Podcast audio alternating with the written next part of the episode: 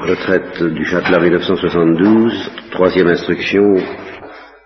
Alors, je voudrais donc euh, me, dégager, me délivrer pendant le temps qu'il faudra du souci de construire cette marche vers euh, des conclusions élaborées, difficiles, des mises en place euh, quelquefois complexes et subtiles, pour euh, euh, vous dévoiler tout de suite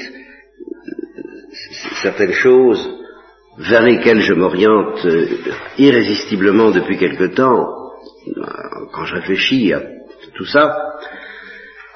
Et comme toujours, vous savez, quand on découvre quelque chose, il est très difficile de savoir ce qu'on est en train de découvrir. C'est seulement au bout d'un certain temps, et après avoir barboté euh, dans des considérations compliquées, que ça se dégage un peu et qu'on découvre des choses très simples auxquelles on, est en train de d'aborder. Je dis auxquelles on est en train d'aborder en, en utilisant le verbe au sens intransitif comme on aborde un rivage, n'est-ce pas? Et je suis en train de découvrir en un sens euh, la vérité d'une affirmation que j'ai reçue dès le début de ma formation, de ma deuxième formation chrétienne, celle qui a suivi mon entrée dans l'ordre dominicain, ou qui l'a précédé très peu, euh, vers 25 ans, et où j'ai tout de suite entendu dire par de nombreux auteurs spirituels, par mes frères, par mes professeurs, euh, nous, sommes déjà sauvés. le, salut est déjà là. Il y avait euh, toute une euh, dynamique, plus ou moins janséniste bien sûr, auquel ils essayaient de s'opposer, l'inquiétude du salut, et cette inquiétude du salut, individuelle d'ailleurs, je la partageais très fortement. Alors, quand j'entendais dire nous sommes déjà sauvés, que j'entendais dire ça dans euh, la chair de vérité ou dans la chair du confessionnal, euh, quelque chose en moi tiquait, en disant ben, c'est très gentil, c'est très gentil de dire qu'on est déjà sauvé, bien sûr, ça, sans doute. Mais en attendant, on peut encore se perdre. Très réalistement et individuellement, je me disais ça, hé, oh, minute. Et j'avais pas tort car euh, il y a une tendance moderne à dissoudre, à dissoudre le problème du salut, disons, personnel, car je maintiens qu'il est personnel, euh, individuel c'est un mot plus discutable, quoique, ben enfin on peut, on peut voir, euh, de dissoudre ce problème ou cette inquiétude plutôt dans la perception du salut du peuple chrétien. J'entends encore le Père Ferré nous dire euh, le problème de la prédestination sur laquelle ont buté les protestants, la dispute, euh, la célèbre dispute des auxiliis euh, qui a qui a failli aboutir à la condamnation du molinisme et qui n'a pas abouti qui posait le problème du salut individuel, de la prédestination. Euh, le Ferret disait c'est un problème mal posé parce que c'est un problème posé en termes individuels alors que la notion de prédestination est une notion collective. Euh, quelque chose en moi tiqué là-dedans. Euh, il, est certain que les protestants ont peut-être exagéré quant à la dramatisation de cette affaire, mais il y a tout de même une vérité, c'est tout de même à moi, personnellement, que s'adresse la parole de Dieu. Veux-tu? Et il n'y a pas de considération collective sur le peuple de Dieu qui changera quelque chose à cette affaire-là, à savoir, veux-tu faire partie du peuple de Dieu? Qu'est-ce que vous voulez? Il reste vrai que si le peuple de Dieu est prédestiné, élu et tout ce que vous voudrez, mon appartenance à moi, au peuple de Dieu, dépend de la liberté de mon engagement, ou alors qu'est-ce que la liberté? Bon, les Russes Dostoïevski en particulier, toute l'Église grecque le sent très fort, et encore une fois, on ne change rien à cela. Et quand aussi bien les thomistes et toute la théologie des pères de l'Église, et puis les protestants d'une autre, dans un autre climat, et les jansénistes dans un autre climat, hérétique celui-là, sans doute, mais pour d'autres raisons, se pose la question de savoir si ma liberté est prédestinée ou non à m'engager, à dire oui pour ce qui est de m'engager dans le peuple de Dieu, bah, il pose une vraie question, même s'il ne la résolve pas toujours correctement, ce qui est une autre histoire. Hein. Mais c'est tout de même un vrai problème. Alors, il est remarquable qu'aujourd'hui, même les protestants ont abandonné cette perspective. Même Barthes, qui est un de ceux qui ont, renouvelé de la manière la plus vigoureuse les intuitions originelles du protestantisme, je ne vais pas vous faire pour le moment un, un cours sur le protestantisme, il y aurait des choses passionnantes à dire là-dessus, une certaine tendance du protestantisme à partir de la transcendance de Dieu pour aboutir à quelque chose de très humain, et, par conséquent, dans le protestantisme, assez normalement euh, et inévitablement des réveils. Le protestantisme est une religion où il y a perpétuellement des réveils, où contre une tendance qui descend toujours vers l'homme, euh, à, intervalles irréguliers d'ailleurs, mais infaillibles, se produisent des prophètes qui, qui, qui, qui sonnent la cloche du réveil, qui disent attention, la transcendance de Dieu, et, tout ça. Barthes en fait partie. Mais pour autant, il n'est pas revenu à la perspective du salut individuel. Il est resté dans la tendance un peu moderne à dissoudre cette affaire-là. Bon, je m'empresse de dire que je n'accepte pas cette dissolution. Vous le savez, pour tous ce que, celles qui m'ont entendu depuis des années, je ne l'accepte pas. Pour autant, est-ce que cette expression, cette affirmation, nous sommes déjà sauvés, le salut est déjà parmi nous, est-ce que cette expression est dénuée de sens euh, sous prétexte que, en effet, on peut se perdre? Voilà, si vous voulez, comment se présente le... Et alors là, je reconnais que pendant de longues années, j'ai pas compris ce que ça voulait dire. Que le salut est déjà là et que nous sommes déjà sauvés. Et que ça fait quand même une très grosse différence par rapport à ce qu'ont pu connaître les peuples avant Jésus-Christ et maintenant encore ceux qui ignorent Jésus-Christ. Je peux me perdre en ce sens que je peux repousser le salut, mais le salut est là, il n'est pas à venir. Ah, ça c'est ce que je découvre. Et avec une précision grandissante quant à la force et à la puissance de ce que signifie cette réalité actuellement présente du salut. Et par conséquent, à l'abîme, je vous le disais déjà hier soir, et c'est là-dessus que je vais revenir toute la retraite, en un sens, qui distingue, je ne dis pas qui sépare, la situation de ceux pour qui le salut est à venir et la situation de ceux pour qui le salut est là. Et ce sera tout le sens de ce que nous essaierons de dire. Alors, autrement dit, je découvre une distinction que je n'avais jamais faite.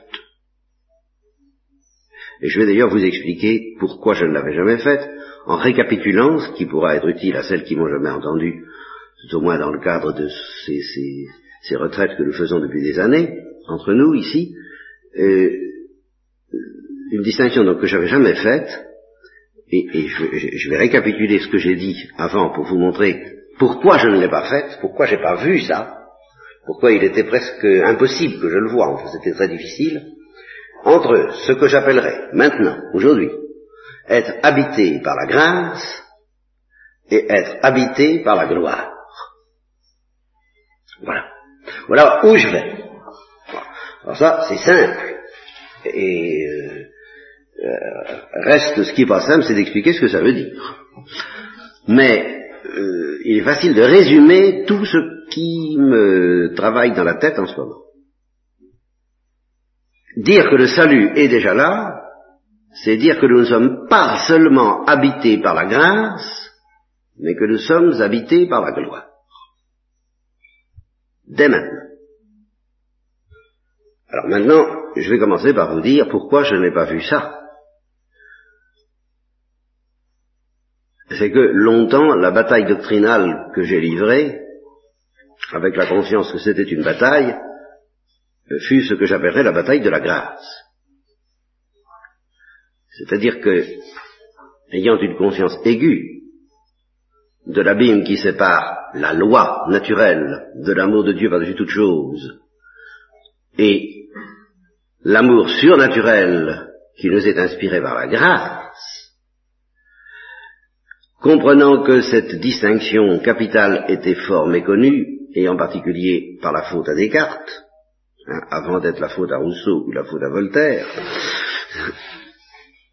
et j'ai institué mon, j'ai stabilisé le front, le front de la guerre, autour de cette question de la loi et de la grâce, ce qui fut le titre euh, des premières polycopies que j'ai faites. Hein, la loi et la grâce.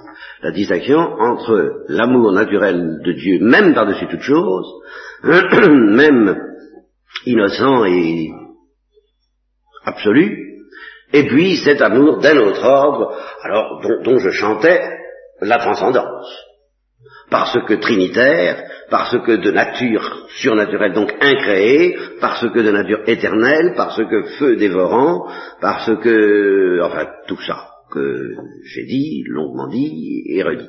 D'où une insistance extrême sur cette doctrine, alors constante dans l'Église, indiscutable, euh, de l'habitation trinitaire dans l'âme des justes.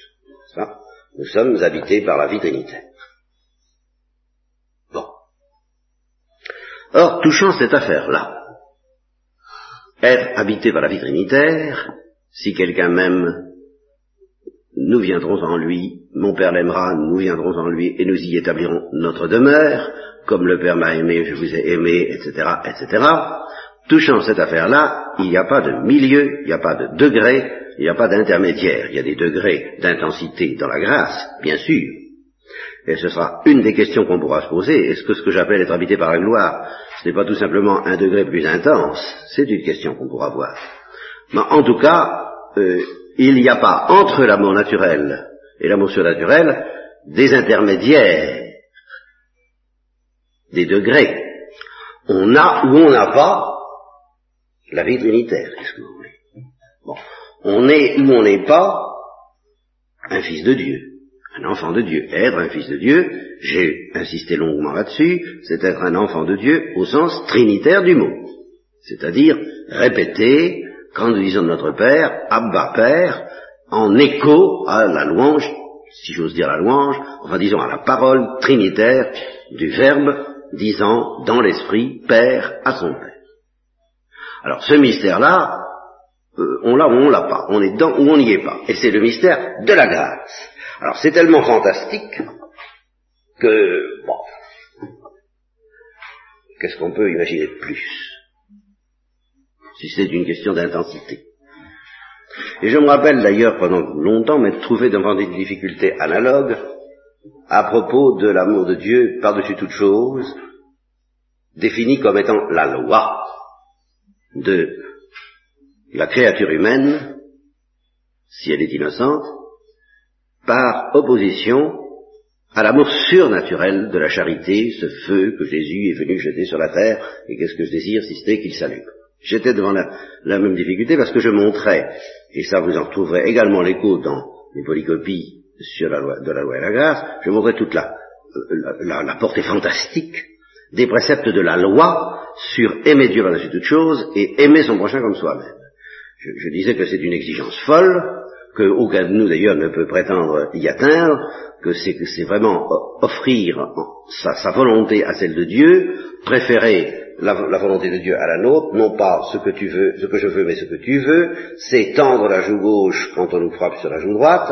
Allez-y donc, si vous croyez pouvoir le faire, hein, je vous souhaite bien du plaisir, n'est-ce pas? Et alors, quand j'avais bien dit tout ça, et essayé de montrer que nous n'en sommes pas là, et évidemment, la tentation des auditeurs était de dire, mais qu'est-ce que, qu'est-ce que Dieu peut nous demander de plus? Et cependant, je disais, il nous offre autre chose, et par conséquent, il nous demande autre chose, c'est d'accueillir euh, euh, quelque chose de plus encore que cet amour parfait dont nous avons la nostalgie dont, en comprenant que nous ne pouvons pas la pratiquer d'ailleurs, et nous espérons du salut chrétien, nous espérons de la grâce du Christ, justement, qui va nous rendre capables de ça, mais qu'est-ce que vous voulez espérer D'autres et de plus? C'est déjà pas mal. Pas? Et alors j'expliquais, et je l'ai longuement fait avec vous, c'est l'histoire de ce que Lewis appelle l'aspirine et le dentiste, c'est-à-dire que nous, nous ne vendons qu'une chose, c'est qu'il nous rende euh, aimants, qui nous arrache à l'égoïsme, qui nous rend oblatifs, et euh, il nous dit, ça, mon petit ami, euh, nous sommes pas d'accord, moi, je veux t'emmener en voyage avec moi. Alors, si tu veux bien partir en voyage avec moi, au cours du voyage, on te donnera tout ce que tu demandes, euh, en prime. N'est-ce pas euh, Par-dessus marcher par, par surcroît. Mais il faut que tu acceptes d'être du voyage. Et être du voyage, c'est encore autre chose que ce que tu demandes. C'est ça que Lewis compare à euh, l'enfant qui a mal aux dents et qui demande purement et simplement un cachet d'aspirine, et sa mère lui dit, je vais te donner bien plus que ça, on va faire le voyage chez le dentiste.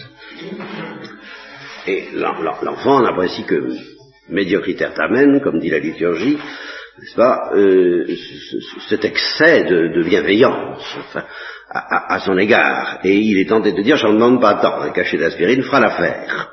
Hein Autrement dit, le nettoyage d'une dent, une seule dent, remettre une dentition complète en état, euh, n'allons pas si loin. Alors ici c'est encore plus radical, nous demandons que notre nature peut-être soit euh, guérie, purifiée, rectifiée, nettoyée de fond en comble, et on nous répond, Jésus-Christ nous répond, je veux la brûler de fond en comble. Et nous répondons, je n'en demande pas tant, ou pas, bon. Et c'est comme ça que je caractérisais la différence entre la loi et la grâce. Alors, c'est comme ça aussi que je répondais à l'objection, mais comment peut-il nous en demander plus? Ben, Il nous en demande plus en sens que ce que nous demandons, il ne nous l'offrira que si nous consentons à plus, qu'il ne nous demande pas de faire, absolument pas. Mais lui va le faire, lui veut le faire, et si nous consentons à ce qu'il le fasse, eh bien, par-dessus marché, nous serons nettoyés, mais nous serons nettoyés par mode de cendre, c'est-à-dire par le feu plus que par l'eau. Et alors, en parlant ainsi, je ne me rendais pas compte que je mélangeais quand même un peu de choses, à savoir la grâce et la gloire. Non pas que la grâce ne soit pas déjà du feu, mais c'est tout de même du feu en germe. Tandis que la gloire, c'est du feu qui explose. C'est du feu qui, brûle déjà d'une manière, disons, éclatante. Et, c'est ça que maintenant je vais justement essayer de préciser. Ce sont ces deux modalités du feu, je le soupçonnais bien un petit peu, puisque je disais au début, la grâce est discrète. Et par conséquent, dans ses effets, on peut s'y tromper, effectivement, elle ne se distingue pas beaucoup de ce que nous pourrions attendre d'une nature innocente. C'est-à-dire qu'elle nous apprend, euh, elle nous rééduque effectivement dans le sens de l'oblation, du service des autres, du dévouement, du renoncement, de l'oubli de soi-même, enfin de, de ce que nous pouvons comprendre, qui est à peu près à notre portée. Et c'est ce que j'appelais les effets naturels de la grâce. En fait, c'est vrai, ce sont des effets naturels, mais concrètement, ils nous sont donnés sous la motion déjà de quelque chose de surnaturel, et c'est ce que j'appelle être habité par la grâce. Tandis que les effets mystiques dont je parlais, hein, ça relève plutôt déjà de l'habitation par la gloire. Seulement, à ce moment-là, dans mon esprit, je n'en faisais qu'une différence d'intensité, et non pas une différence de qualité. Et c'est ça qui est un petit peu nouveau pour moi, et difficile aussi, parce qu'il faut mettre ça au point. Je crois maintenant qu'il y a une différence de qualité, et non pas seulement une différence d'intensité.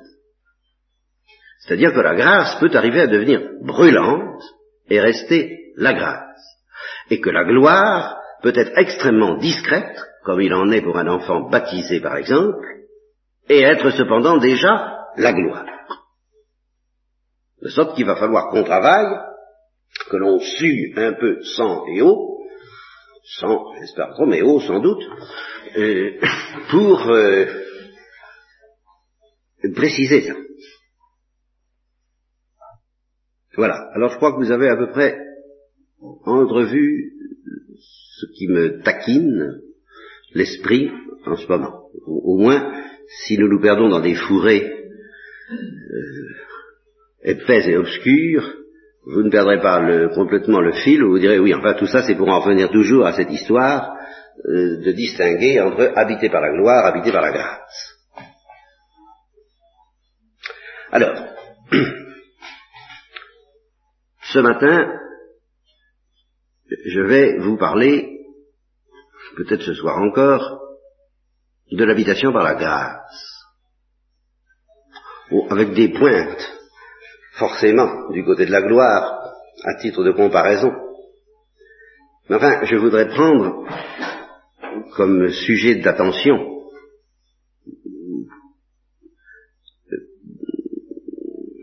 soigner, je voudrais soigner mon attention et la vôtre autour de cette notion de habiter par la grâce sans être encore habité par la gloire. Alors, il est entendu que ça signifie être habité par la vie trinitaire. Il est entendu parce que ça c'est un principe fondamental de l'Église catholique et je n'en bougerai pas, que la nature humaine est fabriquée en telle sorte, et Dieu aussi, lui si j'ose dire, est fabriqué en telle sorte, que concrètement vous ne trouverez jamais sur la terre, depuis les origines, depuis la chute, et jusqu'à maintenant, aucun être humain qui, en fait, concrètement, soit capable d'aimer Dieu par-dessus toute chose et qui ne soit pas, en fait, habité par la grâce, surnaturelle. Par conséquent, qui n'est pas, en fait, selon un exercice euh, très difficile à préciser, les vertus théologales de la foi théologale, de l'espérance théologale et de la charité théologale. Alors quel est l'objet de ces vertus théologales alors que le Christ n'est ni annoncé ni présent alors que les promesses faites au peuple juif ne sont pas encore prononcées, quel est l'objet de cette foi théologale? C'est secrètement, inconsciemment, le même que pour nous maintenant, même qui sommes habités par la gloire, à savoir, j'y ai longuement insisté, le visage de Dieu qui ne ressemble à rien. Toujours ça vers lequel euh, est aimanté un être humain qui est habité par la grâce. Ça, c'est sûr. Seulement, précisément parce qu'il s'agit du visage de Dieu qui ne ressemble à rien, euh, il ne sait pas en dire grand-chose. Il n'en a pas une idée bien claire. Il est éventé, il est polarisé vers ça. Et je me rappelle récemment une, euh, une fille qui euh, n'était pas baptisée et qui me parlait de, qui était chez les, euh, qui s'est promené un peu chez les anglicans, chez les anglais et les anglicans à la fois, et, qui parlait de sa vie intérieure sans accepter les termes chrétiens, sans accepter de parler de Dieu, du Père, du Fils, du Christ, de l'Esprit. Et alors elle me disait, je préfère, c'est une chose que je ne peux pas définir, c'est une joie, une paix que je ne peux pas définir, j'aime mieux l'appeler ça. Eh bien, c'est très profond, ça répond bien à ce que pourraient dire les hommes non évangélisés et étrangers à la révélation juive même depuis les premiers temps, s'ils sont un peu fidèles, eh bien, euh, ils sont polarisés, ils sont aimantés vers ça. Ça, quoi Ben justement, euh, un je ne sais quoi, ils savent pas. Mais nous, nous savons qu'ils sont aimantés sans le savoir vers un certain visage de Dieu qui ne ressemble à rien de ce que les idées humaines peuvent concevoir, pas, selon la parole de Paul, euh, la paix qui ne ressemble à rien, qui dépasse tout ce que nous pouvons concevoir, tout ce que nous pouvons désirer. C'est pour ça que c'est pour ça que c'est tellement c'est si facilement accessible à des intelligences peu développées, même religieusement parlant, c'est précisément parce qu'il n'y a pas de mots pour le dire que ça peut être, ça, s'arrange merveilleusement avec l'inconscient, si vous voulez. Mais alors, il reste tout de même à préciser ce que peut bien représenter, ce que ça pouvait représenter, enfin quel retentissement cette aimantation qui est de tous les temps, c'est pas, pas de ce côté-là, encore une fois, que je pourrais faire une différence entre la grâce et la gloire. Nous qui sommes habités par la gloire, la Sainte Vierge elle-même, qui était habitée par la gloire, et prenait là au dernier temps de sa vie avant l'Assomption, eh bien, elle était polarisée vers le visage de Dieu qui ne ressemble à rien. Et qui pour elle, encore, à ce moment-là, tant qu'elle n'était pas dans la vision face à face, était le visage qui ne ressemble à rien, dont elle n'avait aucune idée claire. Et, la, différence étant qu'elle savait très bien que c'était ça qui l'intéressait, qui la fascinait, et qu'elle était en plein dans la théologie négative, si vous voulez, et qu'elle était très lucide à ce sujet, mais elle était lucide beaucoup plus que nous sur le fait qu'elle n'y comprenait rien. Et c'était sa joie.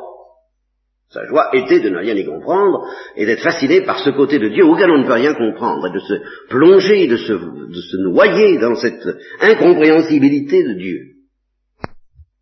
Bon, c'est très, très élevé, ça nous paraît un sommet, mais c'est très accessible aussi dès les premiers rudiments, encore une fois, de la vie religieuse concrète des hommes depuis la chute.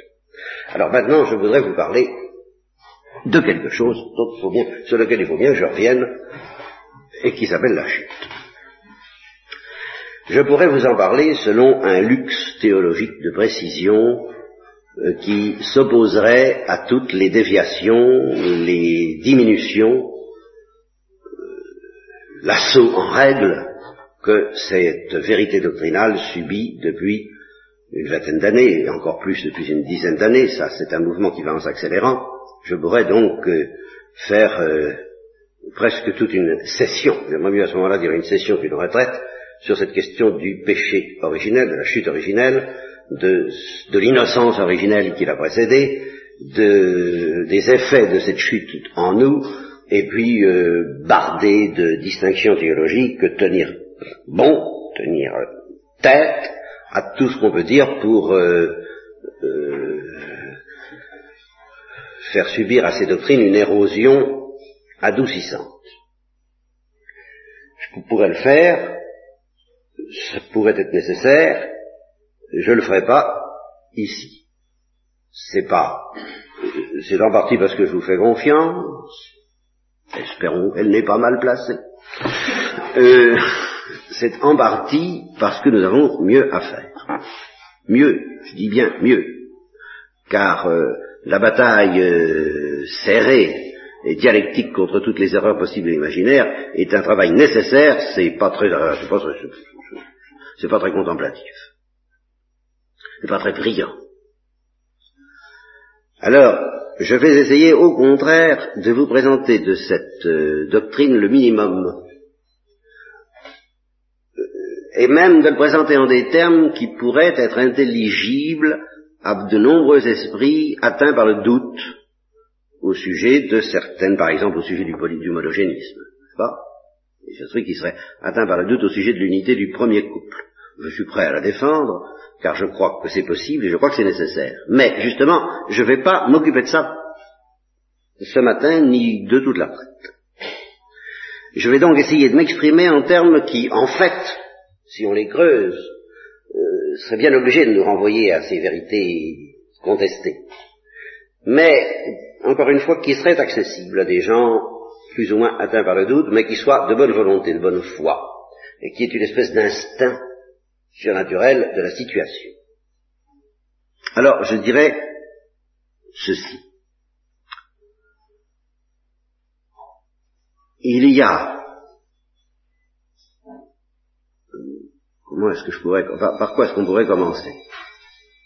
Qu'est-ce que les minimum qu'il faudrait dire? Je crois qu'il faudrait dire, euh, il y a une différence entre, enfin, nous sommes, voilà, je voudrais dire le tout premier point de départ, quiconque est honnête et nous verrons par exemple que dans la religion hindoue, de ce point de vue-là, on est honnête, très honnête. Que dans beaucoup d'autres religions et dans beaucoup d'autres, dans presque tous les protestantismes par exemple, puisqu'il faut plutôt dire les protestantismes que le, dans l'islam, quand on se met un peu à réfléchir, enfin partout où il y a une réflexion religieuse un peu sérieuse, les hommes ne répugnent pas trop à reconnaître qu'ils ont besoin d'un salut. Voilà. Que, nous avons besoin d'un salut. Qu'il y a quelque chose qui ne va pas. C'est tout, c'est tout bête. C'est pour ça que je vous dis, c'est réduit au minimum. Il y a quand même quelque chose qui ne va pas. Et alors, à vous qui êtes des retraitantes et chevronnées dans la vie spirituelle, plus ou moins, je vais vous offrir le test. Il y en a deux. Il y en a deux. Et tantôt c'est là, tantôt c'est l'autre que les hommes sentent. En fait, je crois que ce sont les deux mélangés. Je, suis frappé de voir que un Fellini, par exemple, metteur en scène, euh, qui n'est plus catholique, mais qui le fut et qui est en tout cas italien, donc très marqué par le catholicisme, contre lequel il se défend comme un beau diable, c'est le cas de dire, beau car c'est Fellini, et diable parce que ça va plus. Euh, eh bien, Fellini est très très sensible à, ce, à un des deux tests. Les deux tests sont le suivant. Nous ne, il vous est arrivé tout de même de prier, de prier avec facilité. Premier test. Ça vous est arrivé un jour ou l'autre de prier ou de contempler aisément. Ça, ça. Une certaine perception de Dieu ou une certaine intensité d'amour, ou une certaine ferveur de désir, euh, un certain élan de prière était facile. Ça a peut-être duré très peu de temps, ça a peut-être duré longtemps, c'est peut-être venu souvent, c'est peut-être venu rarement, j'en sais rien, on pourrait faire toute une collection, et dans la mode actuelle, ce serait très bien, chacun ferait un petit peu son petit euh, réponse, un questionnaire sur toutes les nuances, qu'est-ce que la prière pour moi, bon. Euh, quoi qu'il en soit, je crois que toutes, et tous, parce qu'il y a malgré tout quand même deux ou trois hommes ici, euh, vous témoigneriez que vous avez su ce que ça voulait dire qu'une prière facile ou une, un élan, une conjonction facile avec Dieu ou une perception facile, j'insiste sur le mot facile, c'est le mot clé de Dieu. Voulez-vous réfléchir à l'instant et vous poser la question suivante pourquoi Mais enfin, pourquoi est-ce que cette prière ou cette contemplation facile ne durerait-elle pas tout le temps? Voulez-vous me dire? Voulez-vous me donner une raison solide, une raison sérieuse, pour laquelle ça ne serait pas permanent? Apprenez, comme dirait Aristote, à vous étonner. Et à vous étonner de ça. Et vous en arriverez vite à la conclusion, décidément non, il y a quelque chose qui ne va pas. Voilà.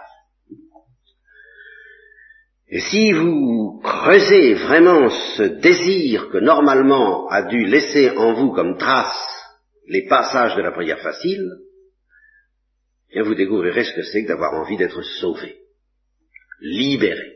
Vous sentirez vite que vous êtes dans une prison et que de temps en temps la porte de la prison s'ouvre par en haut, et que vous entrevoyez ce que ce serait que d'avoir des ailes et de voler, et de voler beau être écouillesca, mais je volerai et je me reposerai. Oh oui, oui, et puis, et puis, et puis on, se retrouve dans l'avant. Et là on découvre que l'on est en prison.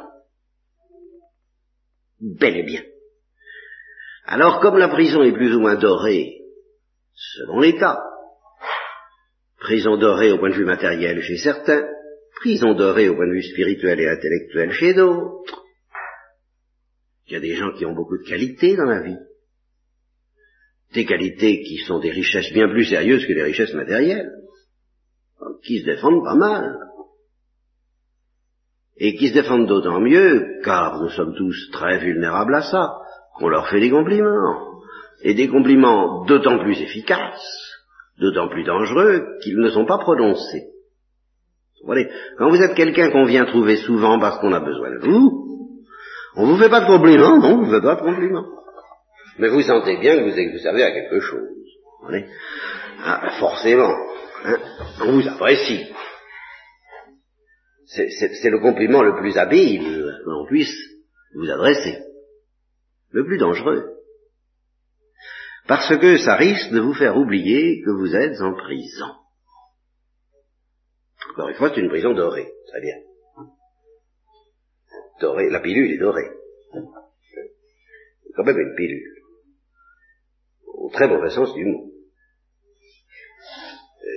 nous sommes enfermés, dit saint Paul, dans la désobéissance. Alors ça, je ne je, m'appesantis pas sur la signification du mot désobéissance, je, me, je, raccourcis encore la phrase, ce qui permet de la rendre encore plus intelligible, nous sommes enfermés. La preuve, ben, essayez de prier. D'ailleurs, vous essayez, ben, alors tout de même, vous devez savoir. Et vous devez savoir d'autant plus que vous essayez de prier parce que vous avez prié. De temps en temps, les cieux se sont un peu ouverts, la prison s'est entr'ouverte, le voile a été soulevé, une chaleur, un, parfum, une effluve des rivages éternels est parvenu à votre conscience, vous avez eu envie de vous précipiter vers ça, vous avez fait ce qu'il fallait pour, éventuellement, en entrant dans la vie religieuse par exemple, c'est ce qui m'est arrivé, et puis on se retrouve chose, bête, prisonnier. Prisonnier avec cette simple différence par rapport à ceux qui n'ont jamais été visités, c'est vraiment une visitation. Ben, j'ai été en prison, vous m'avez visité, ben oui, voilà, on été en prison, on a été visité. Tant qu'on n'était pas visité, euh, surtout dans les cas où la prison est dorée, on, on peut ne même pas se douter que c'est une prison. Et il y en a qui ne s'en doutent pas du tout. Et c'est la grande différence entre les gens qui ont une vie intérieure et ceux qui ne l'ont pas. C'est que les gens qui ont une vie intérieure savent qu'ils sont en prison. Ou alors peut-être qu'il y en a parmi eux, nous y reviendrons, qui vous disent qu'ils n'y sont plus. Alors ça, c'est ou bien magnifique ou bien très inquiétant. Mais à ce niveau dont je parle, ceux qui ont une vie intérieure savent qu'ils sont en prison, alors ceux qui n'ont pas une vie intérieure, ils ne savent peut-être pas. Ça, c'est possible. Ils trouvent que ça va bien comme ça et qu'il ne faut pas se casser la tête. Soit. Voilà donc le premier signe auquel vous, au moins, qui êtes là, j'espère que vous pouvez reconnaître qu'il y a quelque chose qui ne va pas. Je vous dis que j'en demande pas beaucoup, enfin. Et que par conséquent, nous avons besoin d'un salut que les hindous précisément appelleront délivrance ou illumination. Ça a un sens très fort pour eux, et j'y reviendrai. Deuxième test. Alors le deuxième test est à la fois plus accessible et pas tellement plus accessible. C'est celui qu'a perçu Fellini quand il s'aperçoit que nous n'arrivons pas à nous entendre. Alors là aussi, il est facile à vérifier. Et il est d'autant plus impressionnant qu'il se manifeste entre gens qui eux-mêmes, alors, ont été, c'est toujours pareil, pour que ce test prenne toute sa valeur, il faut avoir été visité par quelque chose. Pour que le test selon lequel nous sommes coupés de la prière, et que c'est pas normal, ça ne devrait pas être, il n'y a pas de raison, vous comprenez? Il n'y a pas de raison, enfin, vous, je, vous défie de m'en trouver une. Pour que par nature, je dis bien par nature, sans accident, sans déraillement, sans, sans cataclysme, ce qui vous arrive de temps en temps ne vous arriverait pas tout le temps. Voulez-vous me dire pourquoi? Par nature, ça ne serait pas possible. Donc tout de même, avec un peu d'honnêteté, on peut se dire, il y, a, y a eu quelque chose. Quelque chose, une malédiction pèse sur nous une, ou une maladie, si vous préférez. Enfin, quelque chose de pas normal. Bon. L'autre test, eh c'est la même chose.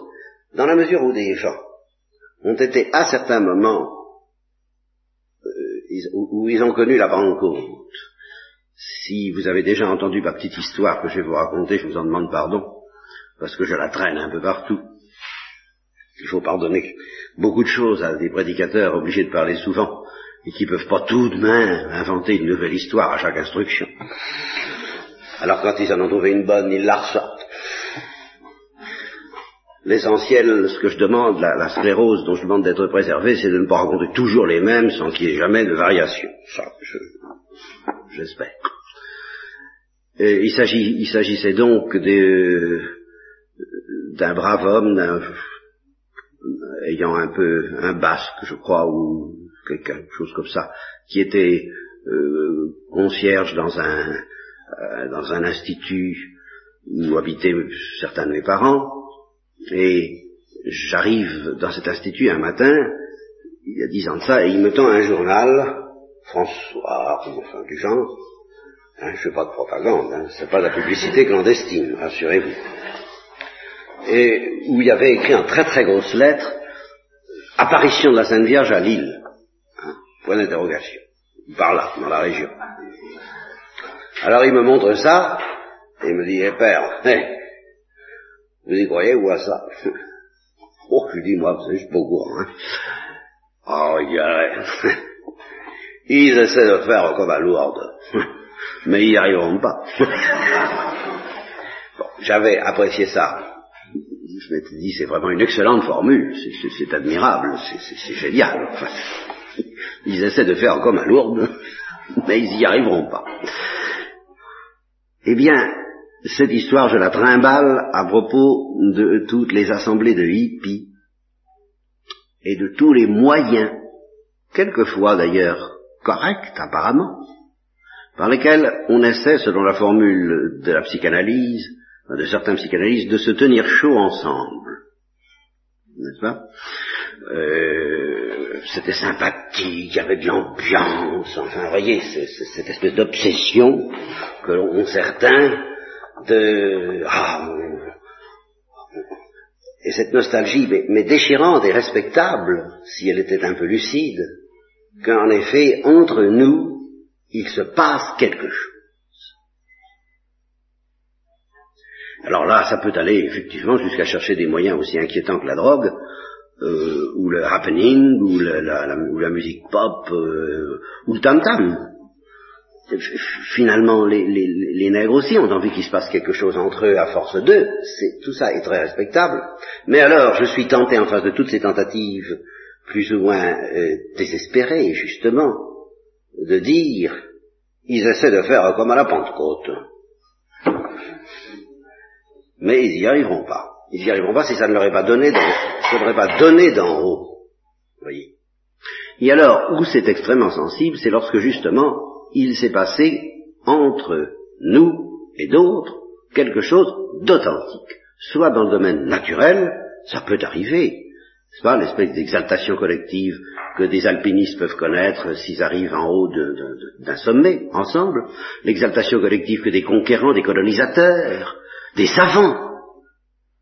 Combien de savants diront euh, la période où on a fabriqué la bombe atomique a été une des plus heureuses de notre vie, non pas à cause de la bombe atomique, évidemment, mais parce qu'enfin, on était tous attelés, euh, les, gouvernements avaient fait ce qu'il fallait, on était tous attelés à une tâche collective, difficile, plus difficile que l'escalade d'une montagne, et alors on était tous unis dans une sorte de fièvre créatrice, et on était heureux parce qu'on était unis dans cette fièvre créatrice. Pour ma part, dans un domaine beaucoup plus, euh, à la fois plus modeste et plus élevé, parce que surnaturel, les, années de noviciat restent les plus heureuses de ma vie, parce qu'on était des gamins, enfin, en ce temps-là on était des gamins au noviciat, ça, a peut-être changé maintenant, mais enfin, d'ailleurs il n'y a plus beaucoup de noviciats, mais enfin, on se considérait tout de même un peu comme des gamins, et on vivait une aventure qui nous paraissait forte, qui nous faisait peur, que nous ne décidions pas nous-mêmes, que nous ne construisions pas nous-mêmes, et alors c'était quand même un peu un ciment euh, qui rendait la vie commune facile. Eh bien, quand on a goûté ça,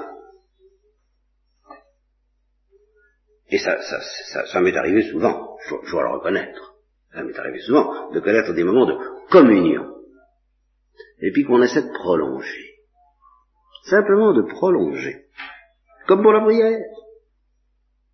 On se dit, ah bon, alors on va faire une petite équipe. On va, faire quelque chose. On va se mettre l'heure à chaque fois que j'ai essayé,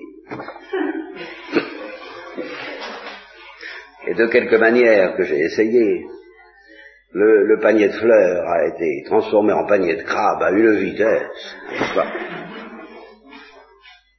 qui là encore, mais tout de même nous apprend, si on veut être un peu humble, un peu, mais humble en face de la réalité des faits, qu'il y a décidément quelque chose qui ne va pas.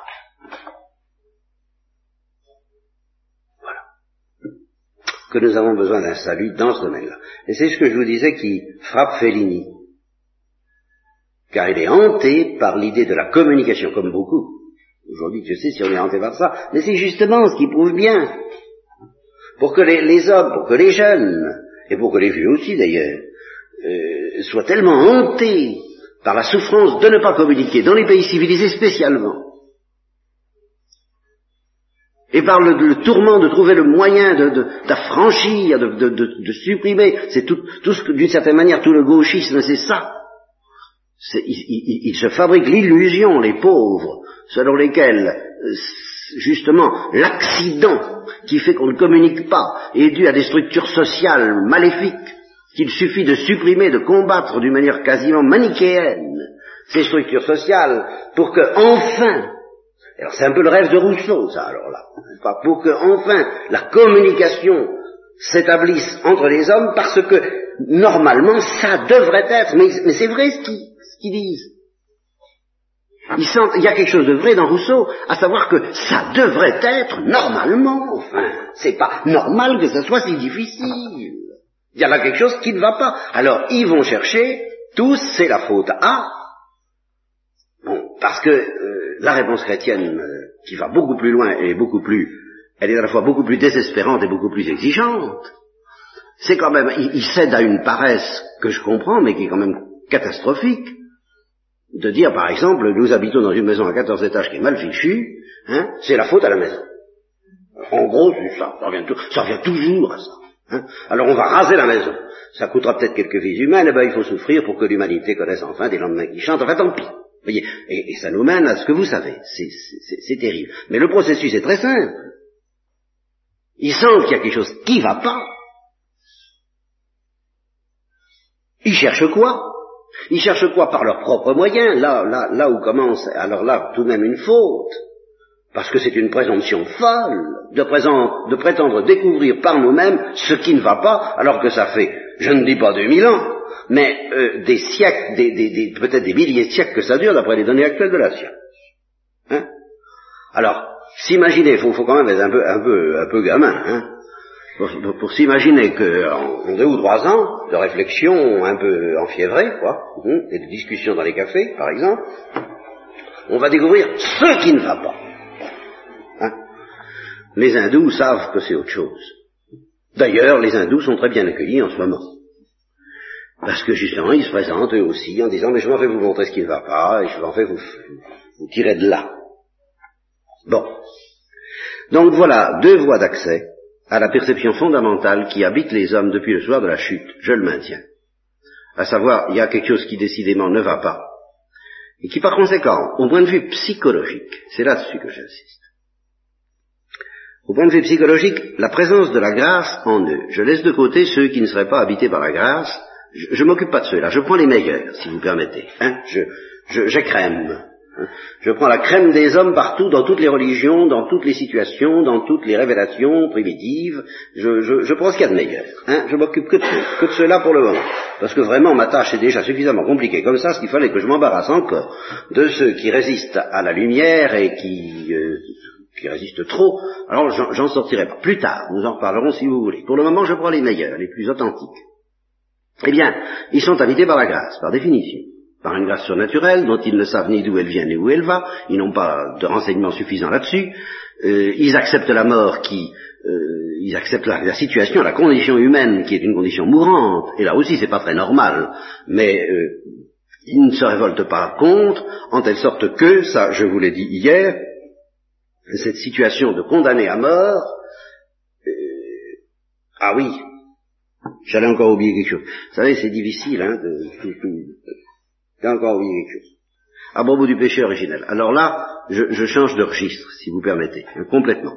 C'est-à-dire que je, pour le moment j'ai parlé à des gens euh, qui savent pas trop, je leur ai parlé du minimum, là je m'adresse à des docteurs en Israël, à des, catholiques euh, conscients, organisés, conscientes, organisés, majeurs, et je, je, je vous livre une précision théologique à propos du péché originel et à propos de ce que je vous ai dit sur la mort comme sacrement. Alors, je, je, je m'excuse, hein, on, on, change complètement de pays. Hein. Ah, nous, nous, nous, débarquons chez les, chez les thomistes, chez les catholiques tout à fait traditionnels, dont pas un autre bout je fais partie. Un autre bout du nez que je montre en ce moment. Bien. Alors, chez ceux-là, qu'est-ce qu'on enseigne au sujet du péché originel On enseigne que c'est un péché pas seulement une misère, et que ce péché mérite deux châtiments. Deux. Mais il ne le mérite pas du tout de la même manière les deux châtiments. Il mérite comme châtiment de soi la perte de la vie éternelle. Pourquoi? Parce que de soi, le péché originel n'est rien d'autre que la privation collectivement coupable de la grâce qui est le germe de la vie éternelle et qui mérite la vie éternelle. En telle sorte que tout homme qui meurt avec ce germe, Dieu se doit de lui donner la vie éternelle, qui n'est que l'épanouissement du germe. Euh, découvrant ce germe, Dieu se doit de l'épanouir. S'il n'y a pas le germe, eh bien Dieu ne se doit pas. De le donner, et par conséquent, euh, celui qui se présente démuni de la grâce, eh bien, sera démuni de la gloire et de la vie éternelle, et c'est le châtiment normal et je dirais en quelque sorte physique. on sent que c'est la, conséquence naturelle, si j'ose dire, de l'absence de la grâce.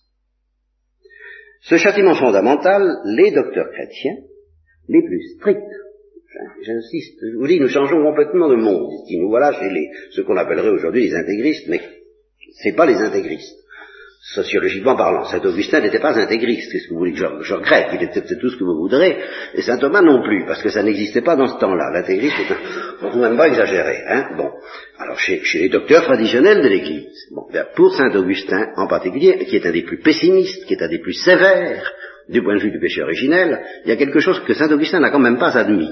Alors s'il ne l'a pas admis, et ni personne dans l'Église, il y a des chances pour qu'on n'ait pas lieu de l'admettre. Il n'a pas admis que des enfants qui n'ont commis aucun péché personnel et qui seront, d'après lui, privés de la vie éternelle, puissent en souffrir. Il n'a pas admis ça.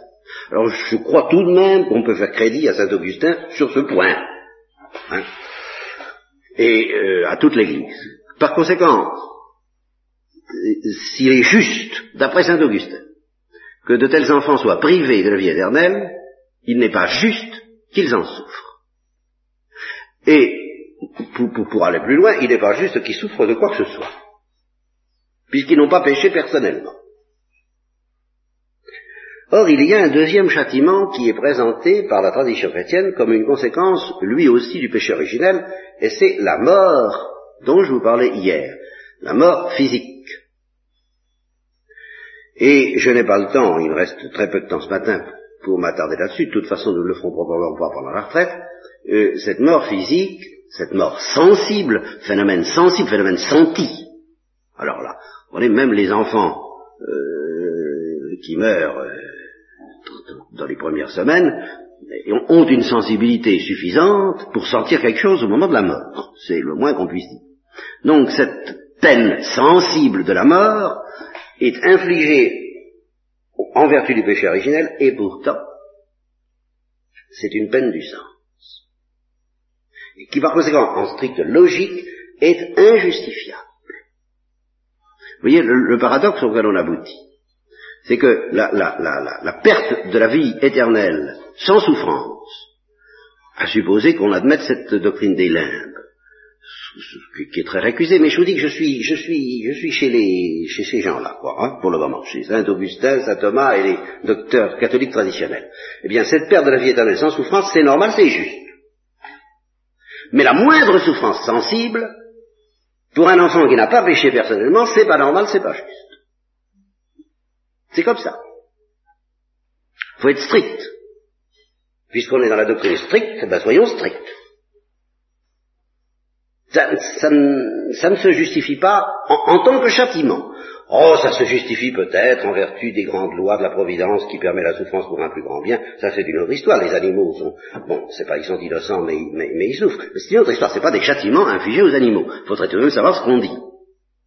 Donc, dans la doctrine traditionnelle la plus rigoureuse et la plus rigoriste, on ne peut pas justifier comme un châtiment la peine sensible de la mort chez les enfants. Chez les enfants et chez tous ceux qui n'auraient pas péché de manière à mériter une peine sensible de ce genre. Alors qu'est-ce que ça veut dire? Moi, j'interroge la doctrine traditionnelle la plus rigoriste. C'est l'idée que je vous ai suggérée hier soir, c'est une miséricorde de Dieu qui permet que ces enfants soient soumis à la mort dont l'aiguillon est le péché, c'est-à-dire à une véritable persécution du démon, car c'est le démon qui est en fin de compte l'instigateur de toutes les morts dont l'aiguillon est le péché, en fin de compte, que ce soit par biais de maladie, ou par biais de meurtre, ou par biais de tout ce que vous voudrez, c'est d'après l'Épître aux Hébreux et d'après la tradition chrétienne, le grand, le grand chef d'orchestre de toute cette, ce ruissellement du sang sur la terre, que chante Jacques Prévert, c'est tout de même le démon, eh bien, Dieu, en permettant que ensuite sans doute du péché originel, mais d'une manière qui est déjà une injustice, comme ce sera une injustice pour Jésus-Christ, que le démon exerce un pouvoir excessif. Eh bien, j'ai la conviction intime, c'est la mienne, vous en faites ce que vous voudrez, euh, elle n'a de sens qu'à l'intérieur d'une doctrine rigoureuse, que Dieu permet cette injustice précisément pour offrir aux enfants cette miséricorde de ressembler à Jésus. Dans la mesure où ils subissent quelque chose qu'ils n'ont pas mérité, qu'ils n'ont pas mérité personnellement, et qui est infligé en fin de compte par l'ennemi du genre humain.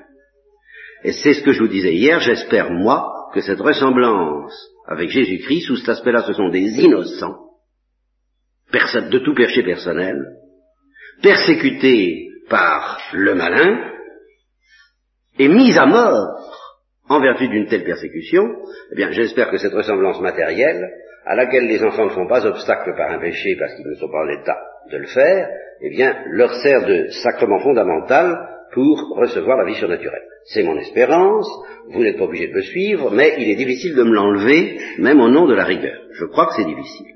Bon. Alors, ceci, c'est pour revenir rapidement à cette idée de, de la mort sacrement. Vous voyez, ça, sacrement qui nous fait ressembler à Jésus-Christ si on ne s'y oppose pas.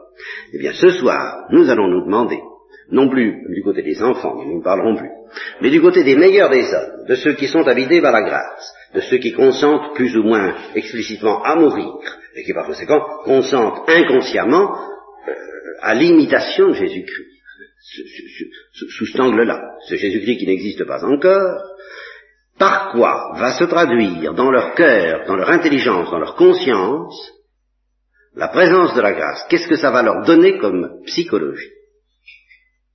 Eh bien, ce que je vous expliquerai, c'est que ça va leur donner un certain désir, qui s'appelle le désir du salut, justement, de la délivrance, et qui prépare les voies à ce que ce désir devienne un jour dans le peuple juif désir non plus seulement du salut, mais, de par la parole de Dieu, désir du sauveur.